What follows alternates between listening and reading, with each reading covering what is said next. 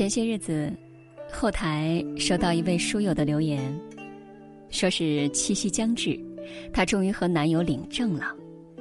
虽然上段感情的结局并不美满，但还好，上天把最好的礼物留在了最后。书为他感到由衷的高兴，因为一切都是最好的安排。人生在世几十年，让我们心动的人无数。最后心定的，只有一个人。书最近看了一本书，就是将年少的一见倾心，婚后的举案齐眉，全倾注在了一纸一笔中。天界夜色凉如水，卧看牵牛织女星。这个七夕，让我们走进这部被誉为满清小《红楼梦》的《浮生六记》里。感受三白和芸娘只羡鸳鸯不羡仙的布衣生活。相信您读完，也能找到那个懂你的人，携手共度余生。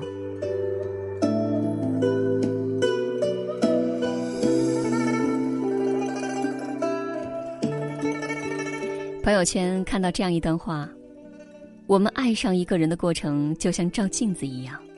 如果你的灵魂真正被另外一个人看见，你就会爱上这个人。人生如列车，来往的乘客络绎不绝，唯一缺的就是懂你的人。正如《怦然心动》里说的：“有一天你会遇到一个彩虹般绚烂的人，但你遇到这个人之后，就会觉得其他人也只是陪衬而已。”沈父十三岁的那一年，和母亲一起归宁。无意之间看到了舅舅家长女陈云的诗作，一时间惊为天人，倾心不已。小小的少年冲动的告诉母亲：“若为儿则父，非叔子不娶。”你看，有时候缘分就是这般巧妙，即便没见过真容，也能笃定终生。在十八岁的时候，沈父如愿娶了表姐陈云。虽然两人生活并不富裕，却始终相敬如宾。大概世间最好的默契，就是如此吧。你对我钟情，我为你倾心。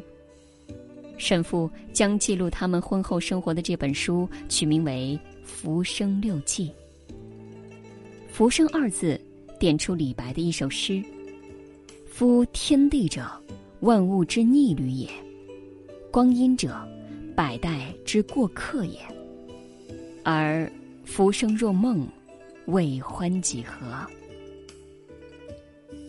人海茫茫，终有几人能走进心房？岁月悠长，又有多少人能共度时光？人生就像一场恍然大梦，快乐的时光寥寥可数。而若是有志趣相投的人陪伴着一起度过，也就足够回味半生。我们的一生中遇到爱、遇到欢喜都不稀罕，稀罕的是遇到了解、遇见懂得。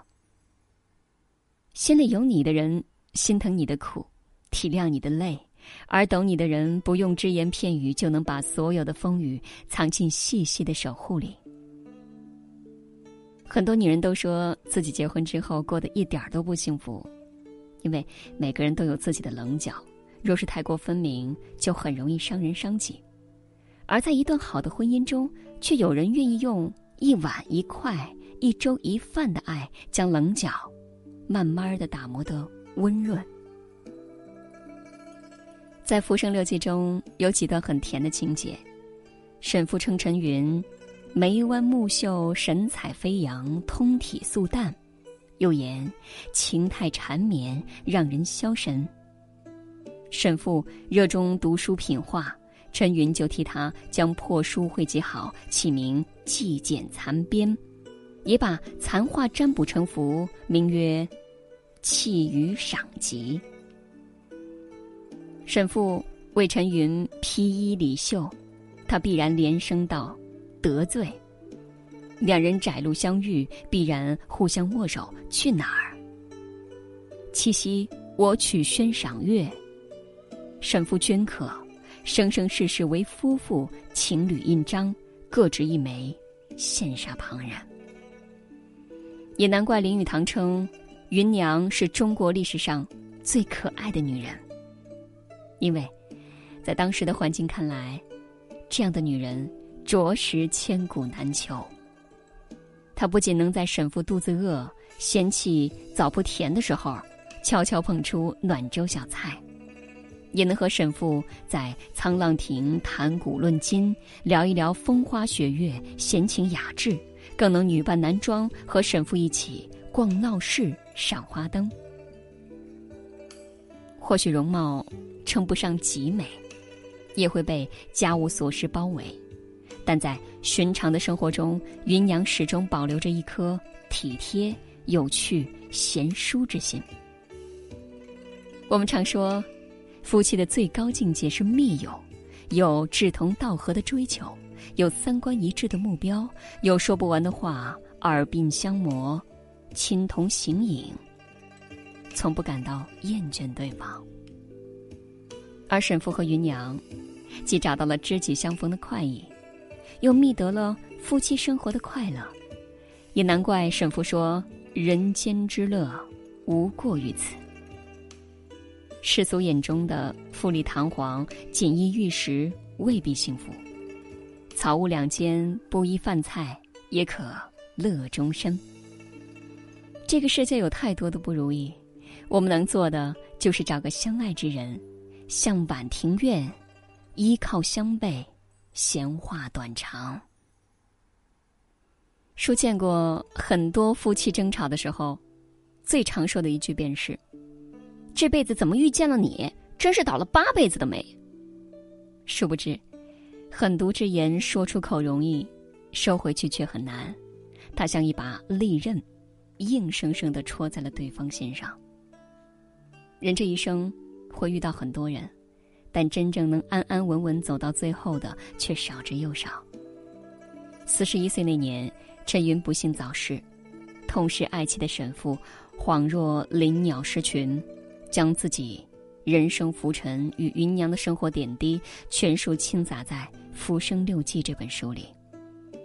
人似秋鸿来有信，事如春梦了无痕。逝去的美好时光，若不记录在指尖之中，便会很快消弭踪影，未免辜负了苍天的厚爱。所以，他用深情的笔调给芸娘写下了一封封。绝美的情书。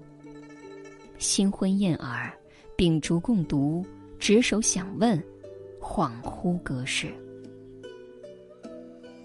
正是因为这份浓得化不开的情谊，才让沈父将芸芸众生皆有的夫妻之爱，描摹得如泣如诉。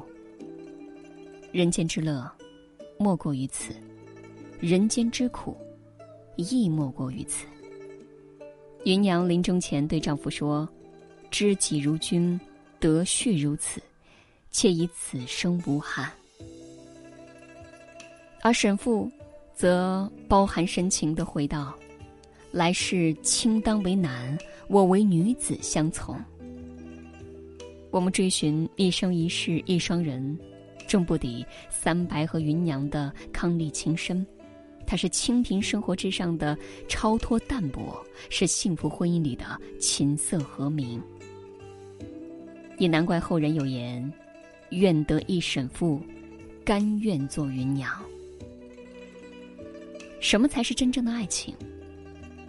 遇见你之前，我没有想过结婚；遇见你之后，除了你，我没想过别人。人潮翻涌，世事难料。